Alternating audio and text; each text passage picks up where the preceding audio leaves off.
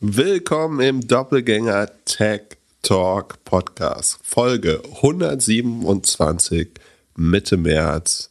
Vielen Dank für die ganzen Spenden. Ich habe die Wette verloren.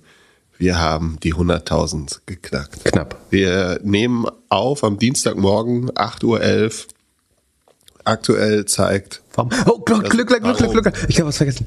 Happy Birthday. Ich, ich wollte gerade fragen, warum nehmen wir denn. Oh Gott, oh Gott, oh Gott. Jetzt hat das Mikro komplett übersteuert. Ähm, ich wollte gerade fragen, warum nehmen wir eigentlich heute so früh auf Glück? Und dann fiel mir ein, weil du Geburtstag hast. Herzlichen Glückwunsch. Was für ein Geburtstagsgeschenk für dich. Ich glaube, Ja, also ich würde sagen, Dank. ich würde mir nichts äh, Schöneres wünschen als das, aber ich denke, äh, das wirst du auch denken. Du hast übrigens am gleichen Tag wie eine sehr, sehr gute Freundin von mir Geburtstag, der ich bestimmt auch vergessen werde zu gratulieren. Oh Gott, ich habe, oh Gott, oh Gott, ist das peinlich. Wir haben gerade zehn Minuten Vorgespräch gemacht äh, und ich habe natürlich total vergessen, dass du Geburtstag hast, obwohl wir dreimal darüber geredet haben. Ich bin super schlecht mit Geburtstagen Ja, ich- übrigens und ich finde meinen eigenen Geburtstag auch vollkommen unwichtig. Vielleicht liegt es auch daran. Ja, ich hatte so ein bisschen gehofft, dass du es bis zum Ende nicht hinkriegst und ich dann so ein äh, äh, Goodbye, Peace nochmal sage, by the way, Pip. Aber nee, ja, herzlichen Dank. Wie alt bist du geworden? Äh, das lasse ich dich ausrechnen. Und zwar, vor genau einem Jahr kam eine Folge von uns raus mit der gleichen Episodenzahl wie mein damaliges Geburtstag. Oh, das ist aber schwer, weil wir zwischendurch von 1 auf 2 gewechselt sind, oder? Ja, siehst du, Zeit läuft. Zehn, neun, Das ist eine super Logikfrage, aber übrigens. Äh, es gibt Leute, die stellen äh, Fragen sowas bei Einstellungstests. fünf, vier, Äh, Du bist 39 geworden. zwei, falsch, durchgefallen. Leider, kein, schon? leider kein Jobangebot für dich. Bist du noch unter 40? Wir machen weiter. Also, es ist 8.12 Uhr mittlerweile. Es stehen 422.000 Euro äh, auf dem doppelgänger.io slash Spendenbarometer, also Spende, äh, slash Spende. Falls ihr mir ein kleines Geburtstagsgeschenk machen wollt, äh, gerne dazu. Ich fühle mich so ein bisschen wie, äh, wie ein Fire Festival Organisator. Wir werden wahrscheinlich ein paar hundert äh, bis zu tausend Hoodies herstellen und Geht Richtung 1000. Der Mittelwert der Spenden ist übrigens tatsächlich 504 Euro. Ich, ich habe das Gefühl, die Hoodies haben damit was äh, zu tun, aber so, so war es ja gedacht. Ich finde es auch, äh, wenn ich dich kurz unterbrechen ähm, also ich glaube, wir, wir beide sind super dankbar für, für alle Leute, die da wirklich die 500 Euro aufgebracht haben. Ich bin genauso beeindruckt äh, über die Leute, die, sagen, die wissen, sie kriegen kein Hoodie und haben trotzdem irgendwie 20, 25, 50, 100 Euro äh, gespendet und wir denken uns auch irgendwie aus, was aus, wie wir uns da erkenntlich äh, zeigen können für noch, weil es natürlich klar ist, dass für, für die Leute wahrscheinlich viel äh, schwerer ist, ähm, das abzuknapsen äh, und keinen Hoodie zu kriegen. Und wir sind natürlich auch besonders dankbar für die Leute, die signifikant mehr äh, gespendet haben. Da gab es schon ein paar. Äh, in einer der nächsten Folgen verlesen wir nochmal ähm, die, die größeren Spenden. Schon mal äh, vielen Dank dafür. Also egal, ob ihr sozusagen für den Hoodie gespendet habt oder einfach nur, was ihr konntet oder auch signifikant mehr. Ähm, das ist alles gleichermaßen beeindruckend. Ja, und ich spreche regelmäßig mit Mission Lifeline. Die sind auch komplett überwältigt, haben sowas noch nicht erlebt, dass da so ein Anran auf eine Kampagne gegangen ist.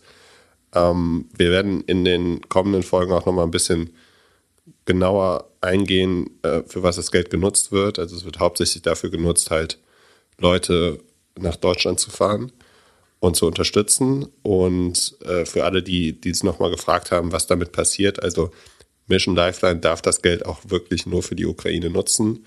Ähm, das äh, wird für keine anderen Fälle genutzt und ja, sind sehr, sehr dankbar. Wir auch. Ich habe ein bisschen Gänsehaut. Und für alle, die heute an meinen Geburtstag denken oder nachdenklich denken, weil ihr es ja erst am Mittwoch hört, äh, checkt gerne nochmal den Link in den Show Notes doppelgänger.io slash Spende. Und äh, jemand hat auch gefragt, ob das Geld jetzt erst sozusagen bei uns auf dem Konto wartet oder direkt gespendet. Also wenn ihr spendet, geht es direkt an Mission Lifeline. Also ihr könnt nach meinem Verständnis sofort darüber verfügen. Das liegt nicht bei uns rum. Wir warten nicht bis 500.000 voll sind oder so, ähm, obwohl wir das ja hoffen, dass sie voll werden. Aber das geht direkt auf deren Spendenkonto und nach meinem Verständnis können sie auch sofort darüber verfügen und Gutes damit tun und Menschenleben retten. Sonst die größte News des Tages. Elon Musk bekommt Twitter-Verbot. Die Russen schalten ihn ab. Die Russen schalten ihn ab. Wie, wie soll das funktionieren? Ja, äh, nein, das natürlich nicht. Aber Elon äh, hat sich jetzt gedacht, nachdem die, äh, die, die Finanzbehörde in Amerika ihn alles machen lässt, äh, spielt er jetzt ein bisschen äh, mit äh, gegen, gegen Russland und gegen Putin. schon bemerkenswert, dass der Typ irgendwie keinen Tag damit leben kann, mal nicht auf Twitter, Twitter zu trenden. Ja, und wie, wie, wie alles macht, macht er aus also einer sehr ernsten Sache ein paar wirklich alberne Memes und äh, bezieht das irgendwie auf sich. Das ist schon ähm, äh, so ein bisschen out of touch, weiß nicht, wie sagt man, also ähm, ich würde es schon geschmacklos äh, nennen. Also er hat ja erst sagen, die Ukraine supported mit seiner Starlink-Spende und äh, irgendwie pro-Ukraine-Losung selber gepostet auf Twitter. Und jetzt zieht er das alles in Dreck, indem er so einen Sticker mit I support the current thing, also so was immer gerade die Saudi durchs Dorf getrieben ist, so ich ändere mein Profilbild dafür oder so, ähm, um das irgendwie ad absurdum zu führen. Dann so ein Witz darüber, dass Netflix nicht warten kann, irgendein Bild darüber zu machen, wo ein äh, farbiger ukrainischer Soldat eine russische Transgender ähm, Soldier äh, heiratet oder sowas oder mit, sich verliebt. Und was jetzt wirklich, ich weiß nicht, also wäre der jetzt Satiriker, dann würde ich sagen, so man, man, dann darf das halt auch äh, in Zeiten muss man das machen, aber ob dann erst da ernsthaft versuchen zu helfen und dann das in, in Dreck zu ziehen und äh, albern zu machen. Und das letzte war eben, dass er jetzt ähm, ähm, Putin zum Fistfight aufgefordert hat. Ähm, worauf er tatsächlich eine Antwort von ähm, Ed Rogozin, das ist der ehemalige, ich glaube, Deputy Chairman, also stellvertretende, äh, ja, was heißt Vizekanzler, glaube ich, bei uns, der jetzt bei ähm, Roskosmos, also der Weltraumbehörde, Chef ist. Ähm, der hat ihm darauf dann nur ein Gedicht geschickt, irgendwie von, Sekunde, muss ich mal gucken, von Pushkin. Äh, you, little you little devil are still young, compete with me weak. It would only be a waste of time. Um, overtake my brother first. Also er meint, irgendwie ist eine ähm, Zeitverschwendung für, für Putin, mit Elon Musk zu kämpfen. Ich fand zusammengefasst einen Tweet ganz gut dazu, dass jemand gesagt hat von jemandem, also dass die Tweets ein, äh, das Bild von Tesla verändern zu jemand, der erst einen Tesla haben wollte oder gekauft hat, zu jetzt möchte er noch nicht mal einen geschenkt haben. Ja, also das sind halt die zwei Sachen, die du dich fragen musst. Also ob du das Verhalten mit deinen Kaufentscheidungen belohnen willst und ob das der Mensch ist, der dein Geld verwalten soll. So von der visionären Denkweise und so gibt es vielleicht viele Gründe, warum man sagt, ich will mein Geld genau dort verwandelt haben. Vom Auftreten vielleicht nicht. Also und dann bin ich noch, natürlich habe ich aus Versehen von diesem Rogozin den Telegram-Link äh, ge geklickt und bin jetzt in der, in der Propaganda-Telegram-Gruppe äh, von dem Typen. Und was ich da aber ganz spannend finde, ist, äh, dass der in seiner Telegram-Gruppe, oder gibt es einen neuen Post gerade, ähm, den muss ich noch übersetzen, ähm, da zitiert er einen Financial Times Artikel, wo quasi beschrieben wird, dass die westlichen Firmen jetzt aus, ähm, aus Russland abziehen und dann schreibt er dazu, if you're pulling, pulling out of Russia, why aren't you pulling out of China? Um, I don't see a qualitative or ethical difference. If we're saying human rights is the issue in Russia, it's very hard to justify being in China right now. Jetzt schmeißen die ihren großen Bruder China äh, hinter den Bus und sagen, ziehen die da mit rein. Äh, das, ob das so schlau ist, das öffentlich zu machen als russischer, also Vertreter der russischen Regierung und zu sagen, China begeht auch Menschenrechtsverbrechen. Ähm, Weiß ich nicht, ähm, ob er sich das lang genug überlegt hat. Ich meine, für, für Präsident Xi ist das ja schon auch gefährlich gerade. Also warum die mit, mit äh, Russland Partner sind, ist klar. Einerseits, weil es gegen den Westen geht, andererseits sagen die kriegen ihre Rohstoffe, sind die einzigen, die Rohstoffe noch kaufen können, kriegen das für die Hälfte wahrscheinlich, ähm, profitieren letztlich von, von der Schwäche. Aber was natürlich doof ist, wenn du auch so ein bisschen autoritärer Führer bist, äh, wie, wie Xi, dann ähm, sich mit dem Loser einzulassen. Also wenn Russland da verkackt, sieht das halt auch für Xi im, im eigenen Land blöd aus. Also der muss sich schon darauf verlassen, dass die Russen das Ding gewinnen. Ansonsten äh, sagen, als starker Partner auf der Seite zu sein von jemandem, der dann doch verliert, obwohl du der starker Partner warst, sieht im eigenen Land eigentlich äh, nicht überzeugend aus. Aber wir haben später noch eine Frage zu China, glaube ich, und China-Aktien. Glaubst du, die Chinesen machen so einen Move wie so ein Late-Stage-VC, dass sie erst, wenn das Ding schon gewonnen ist, dazukommt und sagt, hier, wir haben, wir haben in das Unicorn investiert? Ja, das wäre schlauer gewesen. Ich meine, ich weiß nicht, warum sie sich so früh auf die, so öffentlich auf die Seite ge geschlagen haben. Ich weiß nicht, ob sie jetzt tatsächlich Waffen, also Russland fordert ja Waffenlieferungen von und Unterstützung von China. Sehr fair, den Europäern irgendwie zu drohen mit, mit Bomben, wenn, wenn man den Ukrainern Waffen gibt und selbst von den Chinesen nach Waffen zu fragen. Ja, und schon die syrischen Söldner einladen, äh, dahin zu kommen. Ich habe nur noch eine Frage so ein bisschen. Äh, hast du das mit hier der Spendenaktion deinen äh, äh, neun Leuten erzählt? Ähm, habe ich lange überlegt, also äh, was war ganz Trauriges, meine, äh, meine zwei Familien haben mich verlassen gestern. Nee, vorgestern. Ähm, das war äh, ganz traurig, ehrlich gesagt. Ähm, jetzt, ähm, hier sieht es ja aus wie ein Schlachtfeld jetzt. Also irgendwie, wenn die Menschen rumtun, sieht das alles nicht so schlimm aus. Äh, jetzt ohne die Menschen sieht es einfach nur aus wie, äh, naja. Nee, ich habe lange überlegt, ob ich Ihnen das sage. Ähm, aber ich bin mir nicht sicher, ob die es 100% verstanden hatten. Oder ähm, also so, so ein bisschen ist man stolz darauf und will das erzählen. Und dann dachte ich irgendwie, äh, verstehen die, dass das nicht für die ist, äh, sondern um mehr Leute zu holen. Äh, vielleicht schreibe ich sie nochmal. Wir haben jetzt so eine Weiber-Gruppe. Ähm. Ich hatte überlegt, wie, wie abstrus das wohl ist, dass man da bei so einem fremden Mann lebt, der ganz nett ist, gut kochen kann, immer mit so einer Fließweste rumläuft und dann zweimal die Woche zum Telefonieren rauskommt und dann auf einmal sagt so, ja, ach so, ich habe hier so, so eine kleine Spendenaktion gemacht. Ja, ich habe es wirklich lange überlegt. Ich wusste ganz ehrlich, ich glaube, die haben, also man hat da wenig mehr für, ich weiß es nicht. Aber ich habe mich oft tatsächlich gefragt. Ist besser so. Es handelt sich hierbei nicht um Anlageberatung. Keine spezifischen Kauf- und Anlageempfehlungen. Keine Anlageberatung, keine Rechtsberatung, keine Steuerberatung und auch keine Aufforderung zum Kauf oder Verkauf von Wertpapieren. Die Verantwortung für solche Trades liegt bei euch. Philipp und Philipp haften nicht für eure Verluste. Philipp und Philipp und Philipp können die Risikodisposition der HörerInnen nicht einschätzen. Ihr entscheidet selber, was ihr kauft und tragt dafür auch die Verantwortung. Alles könnt ihr auch nochmal unter doppelgänger.io slash Disclaimer nachlesen. Dann äh, lass mal ein bisschen zu äh, Wishful Thinking gehen. Äh, Wish hat äh, schlechte Zahlen äh, abgeliefert. Äh, Gibt es eine gute Zusammenfassung im äh, Kassenzone-Podcast hier mit, mit Heinemann. Oh, den kann ich noch nicht hören. Äh, allerdings hat die Börse, der Börsenkurs nicht wirklich reagiert. Wobei man sagen muss, die Frage kam, glaube ich, letzte Woche. Und ohne die Zahlen angeguckt zu haben oder die Börse, wird die sich wahrscheinlich gestern, vorgestern ein bisschen bewegt haben. Also äh, wieso ist das so? Wieso äh, wird äh, bewegt sich die Aktie nicht, obwohl die Zahlen schlecht sind? Ja, gute Frage. Ich würde fast sagen, weil Wish quasi Rock Bottom erreicht hat schon. Also Wish ist noch anderthalb Milliarden wert an der Börse. Ähm, verfügt über, über mehr als eine Milliarde an, an Cash noch, äh, laut Yahoo Finance. Ich glaube, es ist relativ klar, dass das nirgendwohin mehr führen kann. Äh, vielleicht gibt es ein paar Leute, die sich einfach nicht trennen wollen von den Aktien oder es hoffen noch Leute auf einen äh, Short Squeeze, das kann auch sein. Ich äh, kann mir vorstellen, dass es eine sehr geschortete Aktie ist und dass ähm, manche noch darauf spekulieren, dass man das nochmal kurz drehen kann.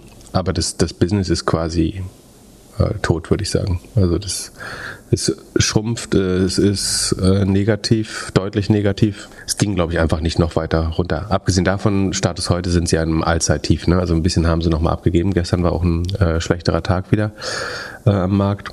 Was die Earnings traden, ist ja die Abweichung von den erwarteten Ergebnissen. Und anscheinend waren die Erwartungen da schon sagen, so schlecht eingepreist. Das ist ja auch nur die Fortsetzung von dem, was man vorher sehen konnte. Das war ja absehbar bei Wish. Ähm, und sie sind halt nicht nochmal noch schlechter geworden, als sie schon waren. es war halt vorher eigentlich schon klar, dass es ein Pleitekandidat ist. Und jetzt traden sie halt so ein bisschen auf, ein bisschen auf der Cash-Position. Vielleicht ist es ein Rest Übernahmefantasie mit anderthalb Milliarden, kosten sie halt quasi nichts mehr. So, wenn jemand den Kundenstamm haben möchte oder ich weiß es nicht. Ähm, und es ist halt noch eine Milliarde Cash drin, die es ein bisschen absichert, wobei die eben auch sehr stark schrumpft. Der negative Cashflow ist eine Milliarde im Jahr. Ich würde sagen, ähm, Im nächsten Jahr um diese Zeit müssen wir über Wish nicht mehr reden, wahrscheinlich. Weil sie delistet sind. Wie gesagt, vielleicht kauft das noch jemand in einem letzten. Aber nee. Aber auch selbst dafür würde es da nicht anderthalb Milliarden ausgeben.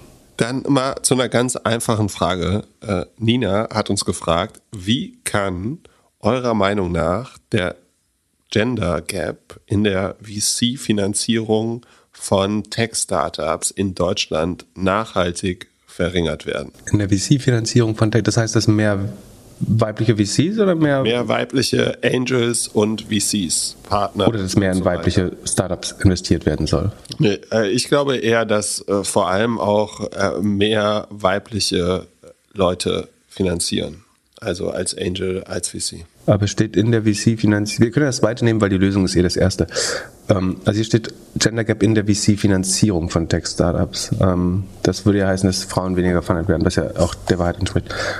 Ähm, also dafür wäre die Lösung, glaube ich, dass äh, mehr weibliche Investoren äh, am Markt sind, äh, weil die hoffentlich. Aber das ist halt die Frage, wie kriegen wir mehr weibliche Investoren? Das wiederum ähm, würde man schaffen, indem man sozusagen auf dem Analyst Associate Level schon 50-50 äh, einstellt oder vielleicht auch mehr Frauen. Also da, wo die, oder im Investmentbanking, da, wo die ähm, zukünftigen VCs geschmiedet werden, ich glaube, da muss man dann halt schon auf 50-50 oder besser achten. Ähm, Wie sah es denn in deiner Uni aus? Wie viel Prozent männlich, weiblich? Hm, ich glaube nicht so. Es war eher die Spezialisierung. Also ich glaube, am Anfang war es, würde ich fast sagen, vielleicht war es 40, 60 in irgendeine Richtung. Ich würde aber ich, ich würde sagen, relativ gleichgewichtet. Echt? Bei uns überhaupt nicht. Na, doch ein bisschen mehr Männer. Ja, aber du warst ja auch an einer sagen wir, besonderen Schule. Waren halt einige da, die gerne Investmentbanking oder Beratung machen wollten. Und ja. ich glaube, die, es waren 10, maximal 20 Prozent. Ja, ich war an der öffentlichen Uni und da war es, also ich würde sagen, mindestens 35, 40 Prozent äh, Frauen. Ich glaube, eher, ich glaube eher sogar paritätisch.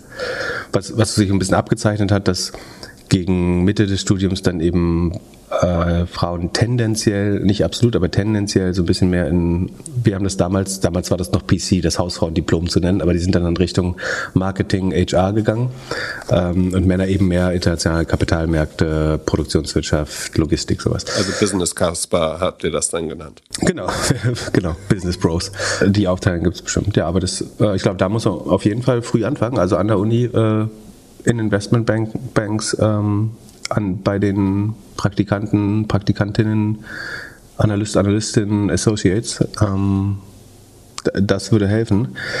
Äh, das, dann, glaube ich, müssen mehr, also von den, ich will nicht sagen wenigen, ne, aber von den übersichtlichen, äh, erfolgreichen Gründerinnen, glaube ich, sollten auch mehr, so viel, wie viele Männer das machen, ihre eigenen Fonds machen. Ich weiß nicht, ob die dann ausschließlich in Frauen investieren sollen oder nicht. Ich glaube, das prinzipiell gut sind, wenn dann entweder Frauen Teil eines Fonds sind oder ihren auch vielleicht einen Female-Only-Fund haben. Ähm, sozusagen für die Übergangsphase finde ich es auf jeden Fall okay, das auch mal sozusagen so extrem wie möglich zu machen. Ich glaube, langfristig sollte gibt es keinen Grund, Female-Only-Funds zu haben. Äh, aber solange es das Problem gibt oder diese Ungerechtigkeit, äh, macht das unbedingt Sinn. Genau. Ich, was ich nicht mag übrigens ist, also ich, ich stehe total dahinter. Ne? Wir brauchen mehr, mehr Frauen, die finanziert werden. Wir brauchen mehr weibliche Investoren. Was ich traurig finde, ist die Begründung dafür. Ne? Jetzt, man sagt ja immer, dass historisch betrachtet Frauen, also von Frauen geleitete Startups, eine bessere Rendite erzielen. Sogar. Das glaube ich wiederum ist so ein Selection Bias, dass wenn in Anführungsstrichen jeder Dude, der aus der WHU purzelt, ähm, sofort einen Scheck in der Hand bekommt und Frauen in der Vergangenheit fünfmal so hart kämpfen mussten, um finanziert zu werden, dann ist vielleicht das der Grund, dass die dann auch erfolgreicher sind im Durchschnitt, ähm, weil sie einfach mehr gewettet worden sind oder mehr kuratiert, gefiltert worden sind. ich bin mir nicht sicher, ob Frauen jetzt langfristig, also ich sehe keinen Grund, also wenn wir sagen, dass Männer keine besseren ähm, Gründer oder Investoren sind, dann sollte man auch sagen, es gibt wahrscheinlich langfristig keinen Grund, warum Frauen bessere Investoren sind. Spätestens, wenn diese Ungerechtigkeit aufgelöst ist. Ich glaube, dann muss man auch daran glauben, dass es wahrscheinlich keinen Unterschied macht. Aber deswegen finde ich die Argumentation nicht so gut. Aber prinzipiell glaube ich, dass es keinen Grund gibt, dass mehr Startups von Männern gegründet werden äh, sollten oder mehr Geld von Männern investiert werden sollte. Bei so äh, Events äh, kam jetzt ja in den letzten Jahren oft die Diskussion, wie viele Männer sind auf der Bühne versus Frauen.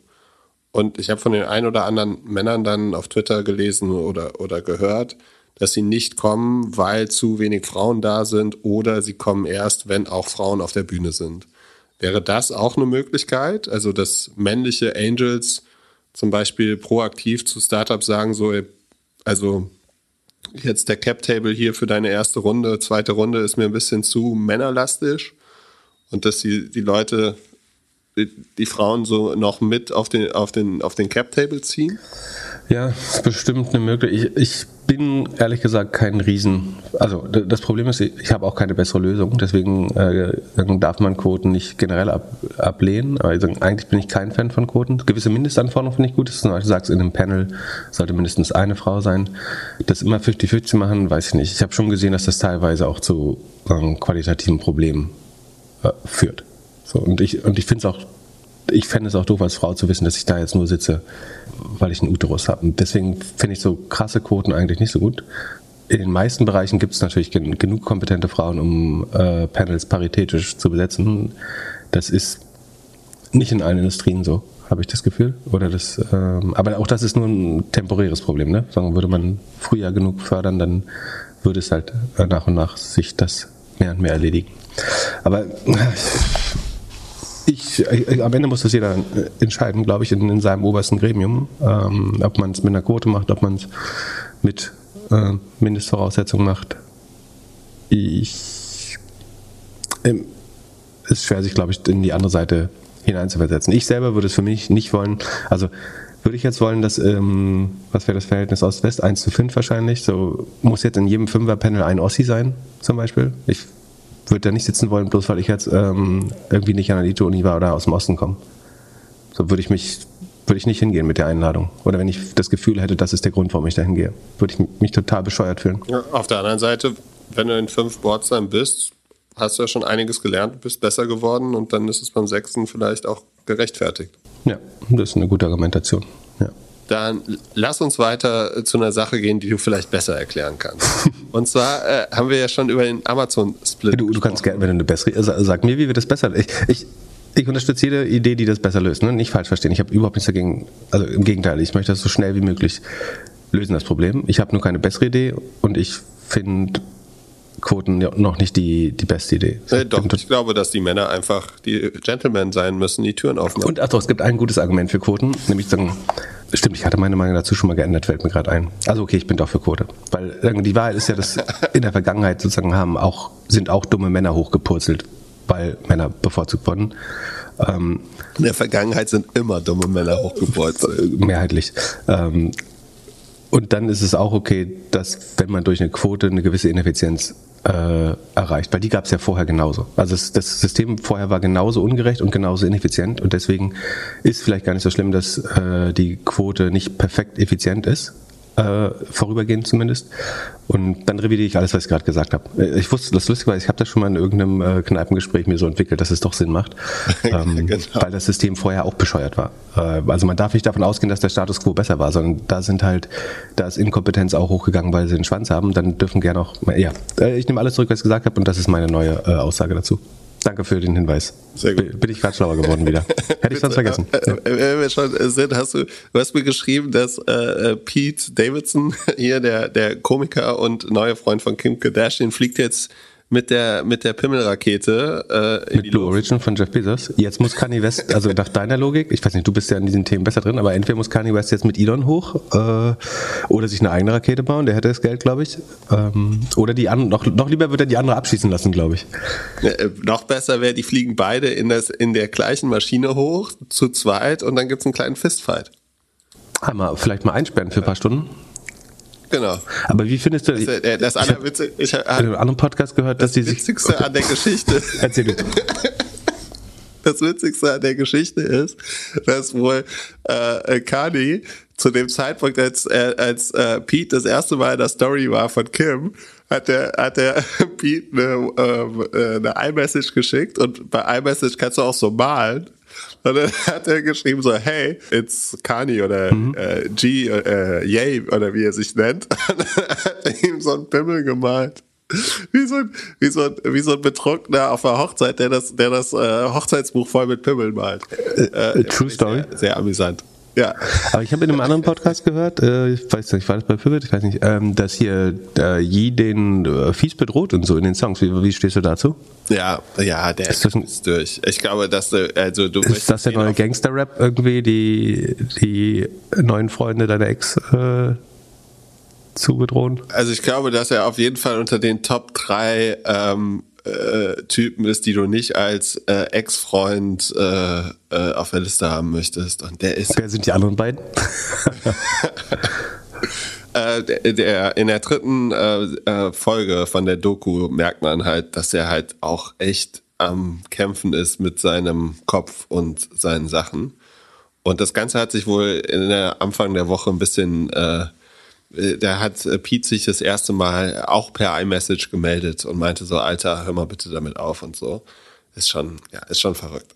Auf der anderen Seite könnte es natürlich auch ein bisschen Showbusiness sein. Und ähnlich wie, wie Elon ist der halt auch echt voll darauf, irgendwie Likes zu sammeln und äh, ja, laut zu sein. Aber gut, eh, mal gucken, mal gucken, in welche Rakete er steigt. Äh, zurück zu Amazon. Äh, also, die haben Split gemacht. Aktie, wie war der Split nochmal? Durch, durch 20? Mhm. Äh, da, und, und dann sagt man ja, dass das vor allem Retail-Investoren beeinflusst, weil man dann auf einmal das Ding für weniger Geld kaufen kann und es sieht günstiger aus und man schaut ja nicht so ganz auf den Market Cap und die ganzen anderen Zahlen. Und dort hat Simon gefragt, ob das überhaupt irgendeinen Einfluss hat, weil es ja eigentlich die äh, großen Anleger sind, die den Markt beeinflussen. Auf jeden Fall, so wurde uns das das ein oder andere Mal erklärt. Und die werden, denen wird es ja egal sein, ob die Aktie jetzt 150 oder 3000 Dollar wert ist. Also ich glaube, das Narrativ, dass die institutionellen Anleger die Preise machen, ist nicht, nicht mehr gültig, ehrlich gesagt. Also ich glaube, man sollte den so Return des Retail Investors auch nicht überschätzen. Äh, aber es gibt ja durchaus Kurse, also wenn du dir zum Beispiel die Übertreibung bei so einem Beyond Meat oder Plug Power anschaust, das, also wenn das ein institutioneller Investor auslöst, dann verstehe ich die Welt auch nicht mehr. Also das sind, glaube ich, eher Retail-Investoren. Und ich glaube, der Grund, warum das immer wieder falsch eingeschätzt wird, also ist meine Meinung. Ich habe jetzt nicht die irgendwie statistische Basis äh, dahinter, um das oder konnte das nicht recherchieren, um das jetzt zu, zu belegen. Aber der Denkfehler ist wahrscheinlich, dass man sieht natürlich, dass institutionelles Geld wahrscheinlich 80, 90 Prozent des Marktes ist.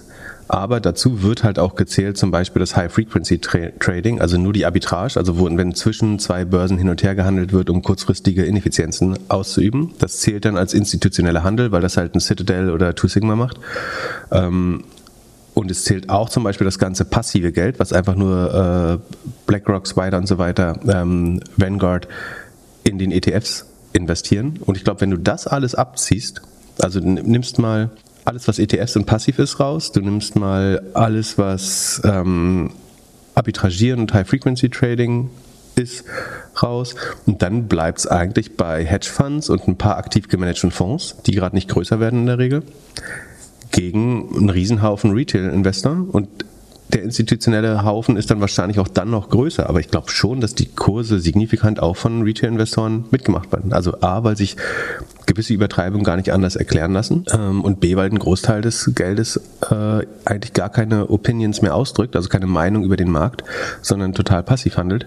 Das wäre halt eigentlich ganz gefährlich, wenn es umso wichtiger sind tatsächlich die verbleibenden aktiven Investoren, also Hedgefonds oder ähm, Mutual Fund Manager, weil Ansonsten wäre es ja so, dass die, das habe ich ganz früh in irgendeiner Folge mal gesagt, also ansonsten im schlimmsten Fall wäre es so, dass die Robin Hit Kids die Kurse machen und die, die ganzen anderen passiven Investoren kaufen letztlich, was der Retail-Investor vorgibt, passiv nach, weil die kaufen ja einfach den Index und der Index würde dann von den Retail-Investoren machen. Ich glaube, so extrem ist es auch nicht, äh, weil es eben dann doch so ein, also die, die Shortseller und Hedgefund-Manager sind letztlich eigentlich die Hygienefunktion des Marktes. Ne? Also die, deren Aufgabe ist, Übertreibung abzubauen, gerade bei den Shortsellern und dagegen zu wetten. Das kann funktionieren, da kann man sich auch mal irren und es noch schlimmer machen, wie bei GameStop damals. Aber ich glaube, es ist nicht so einfach zu sagen, dass der Retail-Investor ähm, den Markt nicht bewegt. Das ist meine Meinung nicht, ehrlich gesagt. Glaubst du nicht, dass es so ein bisschen so ist, dass die Hedgefonds die Retail-Investor nutzen, um so, um mit denen so ein bisschen zu spielen? Also, dass sie, dass sie halt, die werden doch auch alle Sachen lesen, die wir so lesen. Und wenn dann irgendjemand auf Reddit schreibt, hey, die und die Aktie geht hoch, äh, geht, geht jetzt ab oder lass uns die mal irgendwie short squeezen, dass der Hedgefonds sagt, okay, lass, den, lass dem Fußvolk mal den Glauben, dass das so funktioniert und das selbst irgendwie lenken. Mm, Das, das gibt's bestimmt, aber ich glaube auch das ist so Hase und Igel oder Katz und Maus. Also du, einerseits versuchen die Hedgefonds mehr und mehr natürlich ähm, so Swaggy Stocks oder über Reddit zu verstehen, was, was wie, wie der Retail-Investor denkt oder was das Sentiment ist. Ähm, genauso wird es für die Retail-Investoren auch immer einfacher, so auf diese Smart Money-Indizes und so ähm, zuzugreifen und zu verfolgen, was Hedgefonds gerade kaufen. Und ich glaube, das Kräfteverhältnis verschiebt sich eher, wie gesagt, ich sage nicht, der Retail-Investor ist jetzt die entscheidende Macht am Markt gerade, aber das Kräfteverhältnis verschiebt sich eher Richtung Retail-Investoren, dadurch, dass, dass Daten liberalisiert werden, äh, immer bessere Quellen gemacht werden. Und ich glaube, beide Seiten versuchen so ein bisschen davon zu profitieren und sich zu jagen. Also die Retail-Investoren decken auf, wo Leute short sind oder wo, wo Hedgefonds ähm, investieren, wo das Smart Money reingeht und teilen das und sagen, bringen die Daten ähm, in die Public Domain. Und andererseits versuchen die Hedgefonds natürlich zu verstehen, was eventuell die nächste Retail-Sau ist, die durchs Dorf getrie getrieben wird. Aber die, die Aussage, dass nur das Invest, ähm, institutionelle Geld den Markt bestimmt, äh, halte ich Status heute. Das war vielleicht früher mal ein bisschen mehr so, aber ich halte es nicht für richtig, ehrlich gesagt. Eigentlich muss man das doch ganz gut bildlich darstellen können an einer Amazon-Aktie oder sonst so. Wie viel Ja, es, die, die Charts gibt's halt. Ne? Also ich br- bräuchte jetzt keinen zwei Minuten Chart zu finden, wie viel Geld ist äh, sogenanntes Smart Money, also institutionelles Geld und wie viel ist Retail-Geld. Aber das Problem ist halt, dass in dem institutionellen so viele Sachen drin sind, die gar nicht Opinions traden, also die gar nicht eine Meinung über Aktien haben, sondern nur passiv investieren in Indizes, in ETFs ähm, oder einfach nur hin und her traden, um äh, sozusagen Spreadlücken auszu oder Unterschiede, also Arbitrage zu machen. Ähm, und das wird halt, man müsste das halt trennen in automatisiertes und passives Trading, dann eigentlich institutionelles aktives Traden und das ist letztlich eigentlich nur Hedgefonds und Mutual Funds oder große Family Office, die am Markt sind äh, und noch Meinung traden und dann dagegen das, das Retail Money.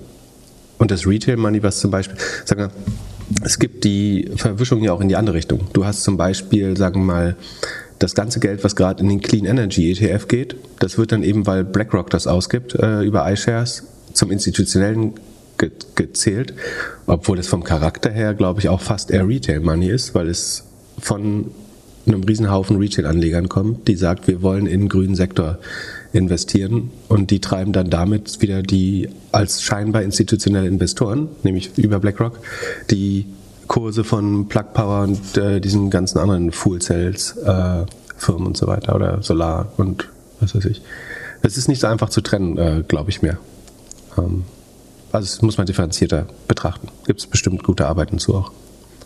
Wie froh bist du, dass du in China keine Aktien oder keine chinesischen Aktien mehr hast? Da scheint ja einiges los zu sein an der Börse. Kannst du uns kurz erklären, warum China-Aktien nur noch einen Weg nach unten finden? Genau, ich hatte ja von das vor zwei, drei Wochen, glaube ich, gesagt, dass ich meine letzte China-Position Tencent, von denen ich als Unternehmen sehr überzeugt bin eigentlich, aber äh, verkauft hatte. Und die anderen hatte ich davor immer schon mal verkauft aus Liquiditätsgründen, weil auch da schien mir das, was ich als erstes äh, loswerden würde. Und gestern gab es jetzt nochmal einen ordentlichen Crash in China. Äh, ich muss mal gucken, was der Hang Seng verloren hat gestern, aber es war signifikant. Äh, Gestern Montag, falls ihr das Mittwoch hört. der ging 7%, also der Index für ähm, chinesische Technologie in ähm, Hongkong ging 7% runter. Auf Sicht von fünf Tagen hat der Hang Seng Index insgesamt, also der breite Hongkong Index, wo halt viele chinesische Aktien dabei sind, rund 12% verloren. Und sagen, die waren ja alle schon auf einem extrem niedrigen Niveau, muss man auch sagen. Also Alibaba, Tencent, beide haben ja alle mit einem riesen Abschlag schon getradet. Irgendwie auf ein Drittel der ihrer westlichen ähm, wie soll man sagen, Benchmarks oder äh, Com Comparables. Und jetzt sind zwei Sachen passiert, denke ich. Also einerseits gibt es neue Covid-Ausbrüche in China und Chinas Reaktion darauf ist immer sozusagen dieser totale lokale Lockdown, also Zero-Covid-Strategie, das sofort eingrenzen, indem man große Bezirke, Städte, äh, teilweise ähm, Distrikte ähm, komplett äh, in, den, in den Lockdown bringt, um das zu bekämpfen. Das ist jetzt, glaube ich, in Shenzhen passiert, was sozusagen die industrielle Re Region Chinas ist, äh, in der viel Elektronik hergestellt wird, in der Foxconn die Apple iPhones äh, größtenteils baut und so weiter. Ähm, das hat zwei Effekte. Also einerseits hast du dadurch dann direkten Produktionsausfall vermutlich und dann die Angst vor neuen Supply Chain Problemen wächst damit wieder. So, das hat uns ja schon einmal sehr bewegt. Und das andere ist, dass natürlich der Markt weiß, dass China auf der, sich sehr deutlich auf der Seite von Russland ähm, positioniert hat. Und irgendwann könnten die USA auf die Idee kommen, ähm, denen auch Sanktionen aufzulegen. Ähm, das Gute, ich weiß gar nicht, ob es gut ist, der, der Sonderfall ist, dass wir China natürlich nicht, längst nicht so sanktionieren könnten wie Russland, weil wir selber viel zu viele Handelsverbindungen. Also bei Russland ist ja letztlich nur ein paar Rohstoffe und das Gas äh, unser Problem. Bei China wäre es natürlich unheimlich schwer, jetzt größere, also so generalistische Wirtschaftssanktionen aufzuerlegen. Einfach. Und das ist wiederum aber auch gut, dass wir uns wahrscheinlich mittelfristig mit China nicht im Krieg befinden werden, weil wir beide voneinander sehr stark abhängig sind. Ähm, wir sind Lebensmittellieferant für die. Ähm, die sind ähm, ja, letztlich alles Lieferant für uns, ähm, wollen unser Geld äh, aber haben. Die können bestimmt eher darauf verzichten als wir langfristig, aber Genau, prinzipiell eine erste Sanktion könnte ja sein, die uns nicht so sehr schadet, ist, dass wir sagen, wir diese Chinese ähm, American äh, Depository Receipts, also die Verbriefung der China-Aktien im, im Ausland, dass man äh, das irgendwie verbietet oder limitiert. Oder, ähm, und ich glaube, das nochmal, deut, wir haben immer darauf hingewiesen, dass es erhebliche politische Risiken gibt bei China-Aktien. Und die sind auf jeden Fall nochmal irgendwie manifester geworden und sind auch weiter gestiegen äh, jetzt. Und von daher ähm, ist es rational, dass die jetzt noch billiger sind. So, wer, wer, Lust hat, kann da jetzt natürlich auf einen Turnaround spekulieren. Ich, ich würde das nicht machen. Äh, die können auch wertlos werden, äh, übermorgen theoretisch, wenn das weiter eskaliert. Sagen, wenn Russland, äh, wenn China jetzt eventuell in erheblichem Maße tatsächlich Waffen liefern sollte, ähm, die haben ganz gute Drohnen, äh, nach, nach, Russland, dann könnte ich mir vorstellen, dass eine erste Vergeltung, die wir üben, eine, eine Strafe ist, die sich eher auf den Kapitalmarkt als auf realwirtschaftliche Güter äh, bezieht ist. Und dann würden die Aktien weiterfallen.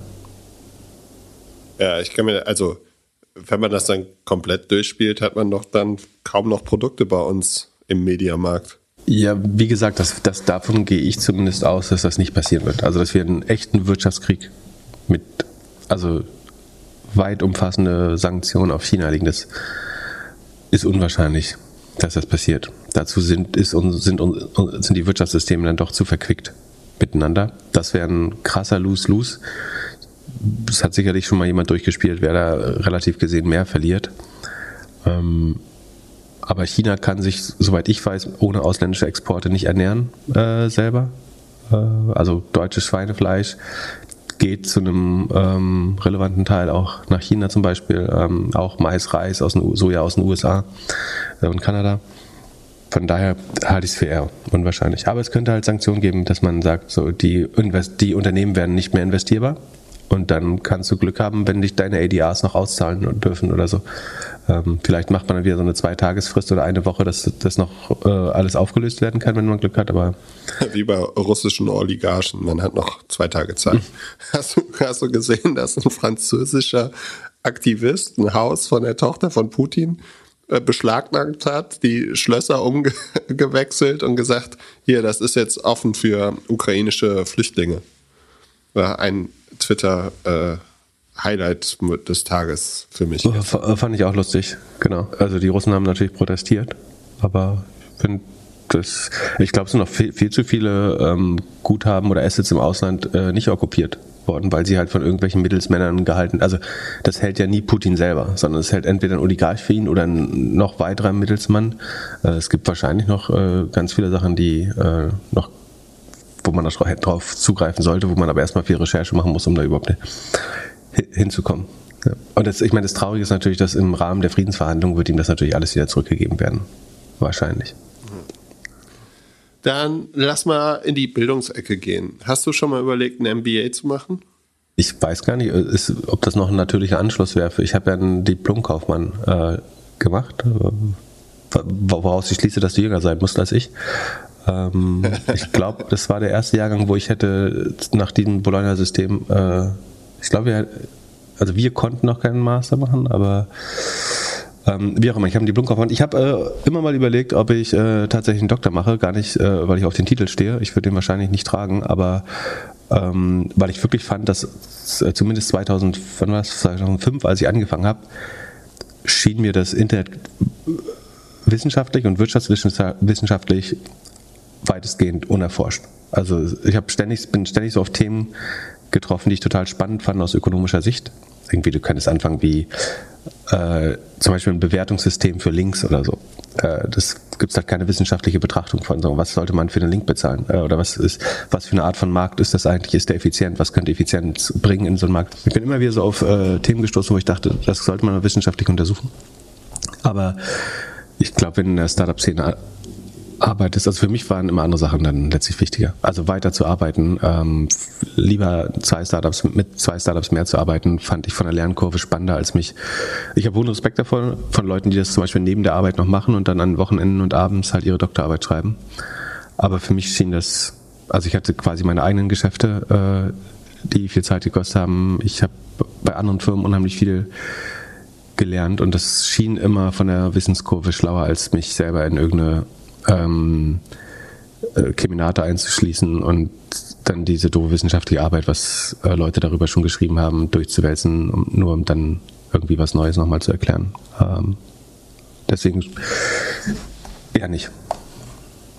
Wir haben eine Frage von jemandem, der sechs Jahre jetzt in verschiedenen Positionen gearbeitet hat in Startups, meistens so auf der operativen Seite und jetzt am Überlegen ist, ein MBA bei einer der Top-Unis zu machen in Europa. Und äh, er hofft sich halt theoretisches Wissen aufzubauen, Netzwerk aufzubauen und sich auch einen Namen für den VC zu erkaufen, in Anführungszeichen. Und äh, würde gerne wissen, wie wir das so sehen. Also hilft ihm das, wenn er weiterhin in der Startup-Branche arbeiten möchte? Und was für Alternativen sehen wir dazu? Hast, hast du denn schon mal überlegt, ein MBA zu machen? Ich habe es immer mal wieder überlegt und dann kam eine andere Opportunity. Aber den Bachelor hast du gemacht, damit wir das einmal auf Record haben. Den habe ich äh, in der Tasche. Und ja, dann wollte ich noch, und ich hatte den, äh, meine Idee, ein Jahr äh, zu schauen und dann einen Master zu machen, aber, aber dann kam Avocado. Apropos, da gab es gerade, ich, ich, sollte gar nicht so sehr äh, so böse sein zum Geburtstag, aber mir, mir fiel gerade ein, da gab es einen lustigen Tweetsekunde aus der Kryptogemeinde. Äh, da hatte, also wir sagen ja mal, nicht alle Krypto-Leute sind Scammer, aber es hat sich gerade wieder jemand gefunden. Sekunde, ich muss mal schauen, wie mich das geschickt hatte. Was hat das denn jetzt mit Master Bachelor zu tun? Ich glaube, das war aus dem Startup Insider äh, Newsletter, weil ich habe hier den ganzen Absatz. Cardano-Gründer Hoskinson in Erklärungsnot. Der Ethereum-Mitgründer und Cardano-Erfinder Charles Hoskinson steht im Verdacht, bei seinem Bildungshintergrund nun ja geflunkert zu haben. Äh, dies zumindest behauptet die Kryptojournalistin Laura Shin in ihrem aktuellen Buch The Kryptonians. Demnach habe, habe Hoskinson entgegen seiner bisherigen Behauptung Behauptung weder ein Studium abgeschlossen, noch sich für einen Doktortitel eingeschrieben. Die entsprechenden Zeugnisse habe er gefälscht. So, das, der Cardano-Gründer. Ähm, äh, das war ein Zitat aus dem Startup Insider Newsletter, äh, den man sehr empfehlen kann, äh, weil wir es jetzt einfach geklaut haben, statt zu recherchieren. Ähm, gut, aber du hast deinen Bachelor gemacht und äh, kon kontempliert mit dem Master und dich dagegen entschieden aus ähnlichen Gründen wie ich. Oder? Ich glaube, ein MBA macht schon Sinn. Also es gibt ja auch viele Startups, die irgendwie ihre, wo das Gründerteam sich dort beispielsweise kennenlernt. Und wenn man halt irgendwie ein, zwei Jahre dort vor Ort arbeitet, gemeinsam irgendwie Cases macht, lernt man sich, glaube ich, schon gut kennen. Aber was würdest du denn erwarten, dass du dann Theoretisches noch lernst? So. Ja, das ist wenig. Vor allem in den ganzen Business Schools richtig lernen lernst, wie du arbeitest, aber richtig, richtig lernen. Ich glaube, was Sinn machen könnte, wäre irgendwie, wenn man in Richtung CFO gehen will, noch so ein CFA oder sowas zu machen, dass du wirklich Accounting nochmal in der Tiefe verstehst. Das lernst du, glaube ich, nicht gut genug äh, an der Uni oder an den meisten Unis. Ähm, ich weiß nicht. Ich glaube, ich würde es wahrscheinlich, wenn überhaupt, nur opportunistisch machen. Also solange du das Gefühl hast, du springst hier von Rocket Ship zu Rocket Ship, also irgendwie, du hast bei Uber angefangen, operativ, bist dann zu Lime gegangen und äh, bist jetzt bei Gorillas und äh, irgendwie die nächsten Firmen klopfen schon an und du, du fällst die Leiter hoch, dann würde ich dafür wahrscheinlich nicht meine Karriere unterbrechen, sondern das Gefühl hast, du kommst auch sozusagen organisch voran. Hast du aber irgendwie sowieso, du kündigst einen Job, weil du nach zwei Jahren vielleicht auch einfach keinen Bock mehr hast oder ausgebrannt bist oder du willst einen Tapetenwechsel und hast aber das nächste super spannende noch nicht vor der Tür, dann ist es, glaube ich, auch eine schlaue, eine von vielen halt schlauen Optionen oder Alternativen zu sagen, jetzt habe ich die Zeit nochmal für Weiterbildung und mache das. Also wenn es gerade, ich würde es total opportunistisch entscheiden, glaube ich. Wenn es zeitlich gerade passt, dann würde ich die Option in Betracht ziehen. Eine ansonsten akzelerierende Karriere dafür unterbrechen, hielt ich ehrlich gesagt für nicht besonders schlau. Ich glaube, am Ende wird sich ein guter Operator eher durchsetzen als, weil es haben, glaube ich, mehr Leute ein Master am Ende als wirklich sehr gute praktische Erfahrung. Also solange du Momentum hast in deiner Karriere, ähm, ist das, glaube ich, der, der stärkere Faktor auf dem CV im Vergleich zum Master. Ja, ich würde, ich würde auch nochmal irgendwie Bewerbung machen an Top-Arbeitgeber. Also wenn du bei einem von den Big Techs arbeitest, glaube ich, ist es ähnlich wie wenn du einen Master machst oder ein äh, MBA. So, falls du das vorher noch nicht auf dem Lebenslauf hattest. Ja, aber wenn du da arbeitest, Und du bist ja nicht mehr vermittelbar hinterher im Arbeitsmarkt. Wenn du drei Jahre bei Google machst, dann. Glaube ich, stehen dir die Türen offen. Glaubst du? Ja, aber sag mal, wer danach nochmal ähm, sozusagen, wo die Karriere dann nochmal einen deutlichen Shift nach oben gemacht hat. Also außer in den ganz oberen Abteilungen, aber naja. Ja, also ich glaube, das kann, kann schon helfen. Und eine andere Alternative ist halt, sich irgendwie in ein Thema nochmal weiter reinzubohren über, keine Ahnung, Newsletter, Podcast und so weiter. Also zum Beispiel, wenn du Operations verstehen willst, warum hast du keinen Podcast und interviewst irgendwie 100 COOs? Lernst alle Leute kennen, lernst, also da lernst du wahrscheinlich mehr über Operations, als wenn du ein MBA machst. Ja, hat für Glückler ganz gut funktioniert. Apropos Big Tech äh, Arbeitsmarkt, ich, ich halt, ich glaube schon, das ist eine sagen, volkswirtschaftlich eine Riesenineffizienz, wie viele Leute, also wie viel Humankapital und Potenzial uns verloren geht weil Hunderttausende von Entwicklern irgendwo bei Big Tech, Big Tech abhimmeln und letztlich nichts mehr entwickeln. Also was kommt da an Innovation raus und was könnten die alles bauen? Äh, wie, wie, also es macht das Personal unheimlich teuer, dass die alle aufgesaugt werden äh, von Big Tech und die könnten halt die innovativsten Lösungen bauen und stattdessen arbeiten sie an Klickraten und wie man noch weniger äh, Doppelgänger und Fake-Profile ähm, rausfischen kann. Noch mehr russische, äh, antirussische, russophobe Hassrede auf, auf Facebook propagieren kann. Und äh, sag mal, äh, gibt es deinen Fake-Account noch? Klar. Zwei ich gucke nicht mehr nach jetzt. Aber ich habe vor der letzten Show nachgeguckt, da gab es ihn noch, ich gucke jetzt nicht mehr nach. Ja. Es bleibt jetzt ein Museum Aber für Untätigkeit. An sich. Ich, es, es, gibt jetzt News, dass man bei Facebook jetzt seine Wäsche wieder selbst waschen muss. Also es wird jetzt auf einmal, werden die Fingerschrauben angezogen. Da muss man jetzt selbst durchs Leben kommen. Hä? Verstehe ich nicht. Es gab, gab irgendwie gestern oder gab es News auf Twitter trending, dass man, äh, dass Facebook-Mitarbeiter jetzt wieder ihre Wäsche selbst machen müssen. Also die hatten wohl einen äh, Wäscheservice. Oh Gott, gab es einen Walkout schon? Bestimmt. Ist, äh, wahrscheinlich regen sich die Leute darüber mehr auf als über äh, Russland und die Ukraine. Ja. Na, mit schmutziger Wäsche kann sich ja aus. Ja. Dann, äh, wir haben ja schon kurz über China gesprochen eine Frage steht hier noch äh, für Pindudu. Habe ich das richtig ausgesprochen? Ich glaube, Pindodo ist die richtige Aussprache. Äh, ja, aber wir, äh, PDD ist das Bloomberg-Kürzel. Und? Was machen die? E-Commerce, ne? Das sind also eine der zweiten E-Commerce-Wellen aus. Äh, genau, und so ein bisschen mehr fokussiert auf die Rural, also ländliche Gegend, ist, glaube ich, so Mass-Buying oder Community-Buying, also dass man sich zusammentut, äh, aber auch E-Commerce, äh, ein bisschen Fintech, Lending und sowas mit drin, wenn ich mich richtig erinnere. Ähm, war eine der China-Aktien, die ich vorher hatte, aber aus den vorher genannten Gründen würde ich die lieber gerade nicht mehr haben. Ähm, also werden sich letztlich sehr stark mit dem Markt entwickeln. Äh, es ist, glaube ich, eine der besseren Firmen, war aber auch eine der teuer, teureren. Aber ich will das China-Risiko gerade nicht haben. Und ich will auch nicht mit dem Verbündeten von Russland äh, gerade Geld verdienen. Und da ist es sowieso langfristig ein Adversary des Westens, also ein ähm, Gegner oder ja, Gegner. Von daher würde ich mittelfristig, solange sich die ähm, Beziehungen nicht deutlich verbessern, ähm, keine China-Aktien haben und würde auch niemandem raten, die zu kaufen. Natürlich sehen die alle vermeintlich super günstig aus gerade, ne? aber das, das hat halt einen Grund. Also, also die, die Fragen, wir bekommen oft solche Fragen und die kommen oft dann mit dem Hintergrund, die sind doch alle viel günstiger, die sind jetzt so günstig bewertet und viel günstiger als ihre Vergleichscompanies im Westen und so weiter. Also A hat das natürlich einen Grund und B schaut euch halt die russische Börse heute an. So, da handeln jetzt Firmen irgendwie mit 10% des Umsatzes oder so. Also es geht, es geht immer tiefer. Und ähm, kostenloses Geld mitnehmen kann man irgendwo. Und es gibt eine Nicht-Null-Chance, dass chinesische Aktien im Westen wertlos werden oder 90% des Werts nochmal verlieren. Macht die russische Börse nochmal auf?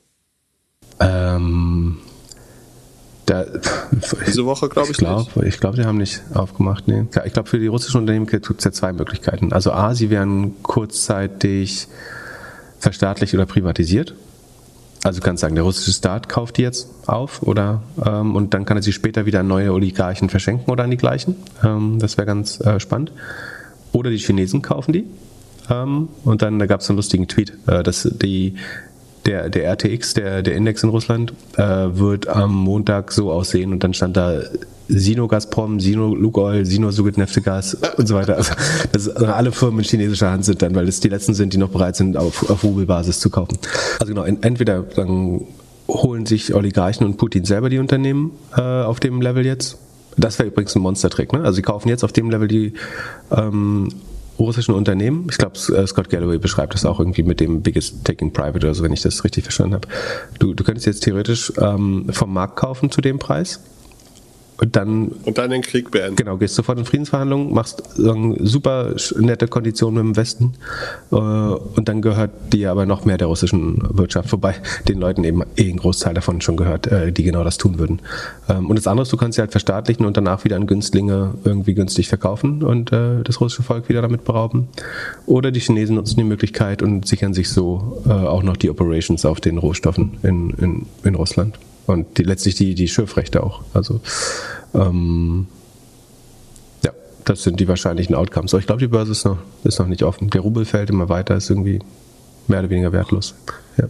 Das ist echt, das kann ich mir kaum vorstellen, wenn du äh, das miterlebst, dass deine Währung einfach.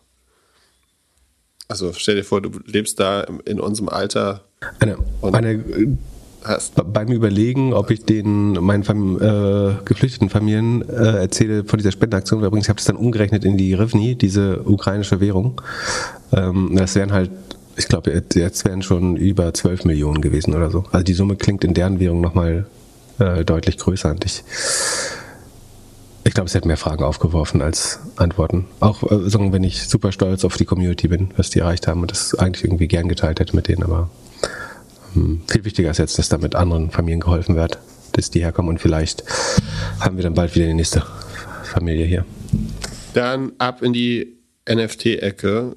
Gefährliches Halbwissen mit Glöckler im, in der NFT-Welt. Ja, aber da hast du mir viel zu erklären. Diese Woche ist ja einiges passiert, oder? Shopify hat äh, unseren Podcast gehört und jetzt gezeigt auf der South by Southwest, äh, dass man mit NFTs eine CRM-E-Commerce-Erfahrung haben kann.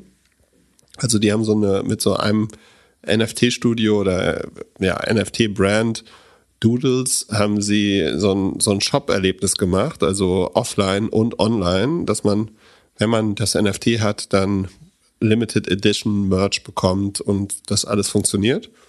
So, also eigentlich sehr schön und natürlich mit dem Claim, äh, also sie haben das schön erklärt in so einem kurzen Tweet äh, und dann gesagt, hier NFTs are changing commerce and we are ready to power all of it. Also die erhoffen sich da viel, ist natürlich wahrscheinlich super Warenkörbe, super loyale Kunden, so die die E-Commerce-Metriken, die man am liebsten haben würde, würde annehmen, dass die Conversion von Wallet auf Merch-Kauf sehr, sehr gut ist. Also dass du da irgendwie 70, 80 Prozent der Leute hast, die dann tatsächlich das Zeug kaufen, wenn nicht sogar mehr. Werden wir bei uns auch sehen. Da freue ich mich auch drauf, wenn wir in ein paar, paar Wochen dann die URL freigeben, dass man sich die, den Hoodie aussuchen kann, wie viele Leute dann den Hoodie nehmen werden. Und gestern Abend habe ich kurz überlegt, ob es dann auch so ein Second, äh, äh, Second Market gibt. Also ob man den Hoodie dann irgendwie für 5000 Euro auf Ebay findet. Bei StockX. Oder, oder bei StockX wäre gut. ja, vielleicht ist das ein kleiner Growth Hack. Mal, scha mal schauen. Dann äh, Board Apes hat CryptoPunks gekauft. Äh, also das sind ja so eigentlich zwei der Top 5 Marken äh, in der NFT-Welt. Und da erhofft man sich jetzt, also bei den Board Apes ist es ja so, dass man den als Besitzer darf man damit dann Merch machen und verschiedene Sachen, äh, Restaurant, äh, Band und so weiter. Adidas hat das ja beispielsweise auch genutzt und so Sachen. Äh, und bei den CryptoPunks war das nicht so. Und da erhoffen sich jetzt alle Leute, die CryptoPunks haben, dass sie auch diese Ownership-Rechte bekommen und dann Sachen damit machen können. Aber wenn da jetzt schon Konsolidierung, also Konsolidierung ist ja eher so ein Late-Stage-Marktmerkmal. So war und also das werden wir glaube ich ganz viel in den nächsten zwei Jahren äh, in der Startup-Welt jetzt sehen. So, dass wenn es schwerer wird Geld zu bekommen, dass dann so ein viel in vielen Industrien, bestimmt auch im Grocery-Markt, ähm, es zu Konsolidierung kommen wird, äh, noch mehr als eh antizipiert wurde. Und Du würdest ja denken, NFT, das Ding ist noch, hat so viel Momentum und ist im Aufschwung. Warum wird da jetzt schon konsolidiert? Oder geht da schon auch die Luft raus gerade? Letzten, also mein Clone hat auf jeden Fall ein bisschen Luft verloren in den letzten Tagen. Ja, ich wollte es nicht sagen, weil es dein Geburtstag ist, aber ich weiß es natürlich. Wer ist jetzt nur noch ein einstelliger ETH-Wert? Äh, also, ah, du bist noch, äh, hast noch verdoppelt, ne, muss man auch sagen.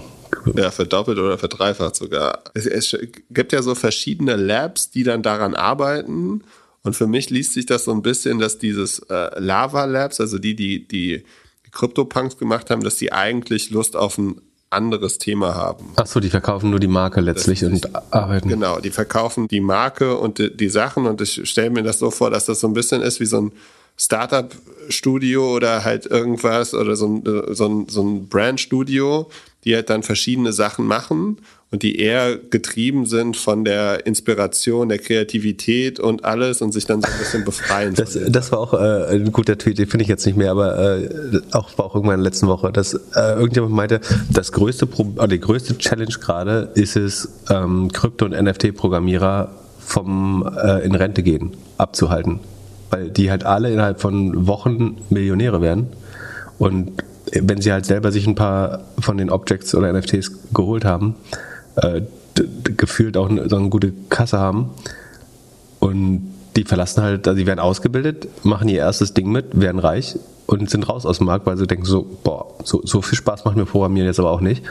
Ähm, und, das, und das ist nochmal das andere Problem. Ne? Also Big Tech absorbiert unheimlich viele Talente und dann arbeiten die ganzen Leute für Krypto und NFTs, was genau null, also ich glaube, dass das relativ, äh, nicht null, ne, aber relativ wenig echte Wertschöpfung generiert.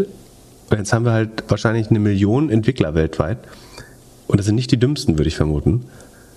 Die halt komplett vom Markt weg sind und nicht zur echten Ökonomie beitreten, sondern irgendwelchen Krypto, NFT, Blockchain-Sachen arbeiten, die null Output generieren, also null realen Output generieren. Sollten wir die Menschen nicht besserer Verwendung zuführen? Oder sagen, finden wir nicht ja, andere Ideen, die genauso spannend sind, aber sagen, was, was Besseres für, für die Gesamtwohlfahrt und die Menschheit äh, aufbauen? Ist das gerade die beste Verwendung? Kannst du das nicht auf 99% aller Jobs runterbrechen? Ja, das ist, ist, also meine These war natürlich ein bisschen übertrieben, aber deine ist jetzt noch mehr übertrieben. Also dann sollen sie lieber an Raumfahrt arbeiten oder an äh, eVTOLs, an äh, Luftfahrt hier. Äh, Lilium gab es einen Short Report, sind, haben gestern ein Drittel verloren. Was? Ähm, einfach mal. Fliegen die nicht oder warum? Ist, ein paar Testflüge haben sie ja, aber ähm, die sollen ja angeblich 2023, glaube ich, die Zulassung bekommen. Dafür haben sie anscheinend definitiv nicht genug. Ähm, wir können es ja mal äh, verlesen. Also es ist nicht meine Meinung, sondern ich gebe jetzt mal wieder was, äh, wie heißen die Iceberg Research? Ist jetzt nicht so eine super renommierte äh, Research-Firma, glaube ich, oder Shortseller, aber äh, trotzdem, ich lese mal nur das Executive Summary vor. Die sagen, also dass äh, sie sich Lilium angeschaut haben, dass der Lilium Jet bis zu 155 Meilen, äh, also das sind die 250 bis 300 Kilometer, äh, fliegen soll, dass das letztlich nicht be beweisen äh, konnte. Dass man davon ausgeht, dass sagen, beim Abheben diese 36 Lüfter, wie heißt es, äh, Triebwerke, eben schon zu viel Energie verbrauchen, um es noch irgendwie einen Vorwärtsflug zu schaffen oder einen längeren Vorwärtsflug äh, zu schaffen, äh, weil Start und Landung natürlich die meiste Energie äh, verbraucht. Dass ähm, Engineers ihnen gesagt haben, dass, dass, die kein, dass es da intern keine realistischen Vorstellungen gibt, dass das auf die Annahme basiert, dass man die Energiedichte von Batterien auf 200, äh, 320 Wattstunden pro Kilogramm erhöhen kann, äh, was der Markt bisher nicht kann, aber angeblich eine Firma nach, namens ZenLabs Energy das versprochen hat, die wiederum zu mehr als einem Drittel zu Lilium gehört und dessen CEO von General Motors beschuldigt wurde, die Batterieperformance ähm, nicht richtig anzugeben. Äh, dann wird gesagt, dass der CEO quasi keine Ahnung hat und seine Alma Mater, also die Universität, deren stammt, die, die TUM in München, ähm, sich von dem Projekt distanziert. Ähm, also ich verlese nur, wie gesagt, was Iceberg sagt, ich kann das nicht fact-checken alles. Ähm, genau, das Jobby immerhin schon, also Jobby Aviation, das wo Reed Hoffman, glaube ich, mit seinem Spec drin war. War das Reed Hoffman? Keine Ahnung. Doch, ich glaube.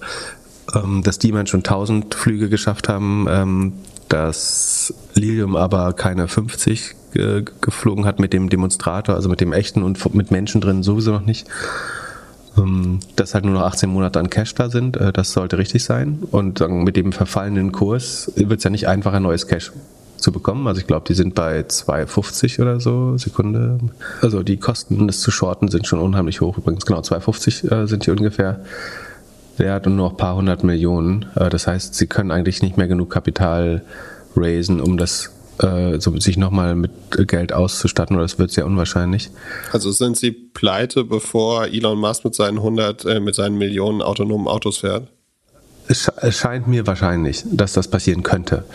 Ähm, und hinzu kommt, und das ist warum, glaube ich, Sie das äh, zu dem Zeitpunkt rausgebracht haben, dass äh, am gestrigen Tag, wenn ich es richtig verstehe, ein Großteil der Shares aus der Lockup-Periode rausgefallen sind. Das heißt, alle, die da im Pipe drin waren oder die diese tolle Company schon ganz früh erkannt haben, wie Freiz äh, Freigeist, Freizeit Invest, äh, wie Freigeist aus Bonn, ähm, die hatten gestern die erste Möglichkeit auszusteigen. Und das ist, glaube ich, neben dem Short Report, was dann die, äh, warum dann 30 Prozent Wert verloren gegangen ist, weil jeder, der irgendwie bis 13 konnte, da ähm, versucht hat rauszukommen.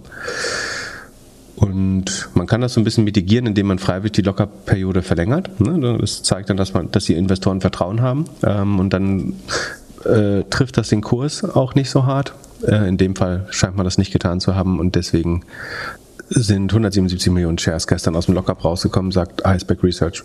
Und das hat den Markt jetzt getroffen und dadurch ist da auch nichts abgefallen. Und generell ist es ein Pattern, also es gibt ja viele traurige News gerade und die scheint alles in die falsche Richtung zu laufen äh, auf der Welt.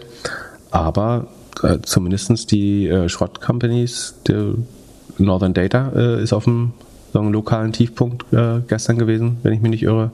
Die Social Chain hat sich gedrittelt, ist unter 20 ähm, Dollar, glaube ich, unter 20 Euro. Und äh, ein bekannter Publikumsfonds ist auch auf dem, ja, es ist nicht ganz, aber fast am Tiefpunkt mit 16 Euro. Aber gestern war auch ein extrem schlechter äh, Tag für Tech-Titel. Also da haben wir natürlich alles rot. Haben wir alle Ver Verluste mitgenommen, äh, natürlich. Also. Dann lasst uns nochmal kurz über Zahlen gehen. Und zwar Okta hat reported und da wurde sich gewünscht, dass du einmal kurz drüber schaust. Okta macht so Login für Firmen. Das heißt, wenn neuer Mitarbeiter, neue Mitarbeiterin anfängt, kann sie mit einem Log überall rein und man kann gutes Onboarding, Offboarding machen, gutes Rechte-Management, wer was sehen darf und wer nicht, wer wo rein darf.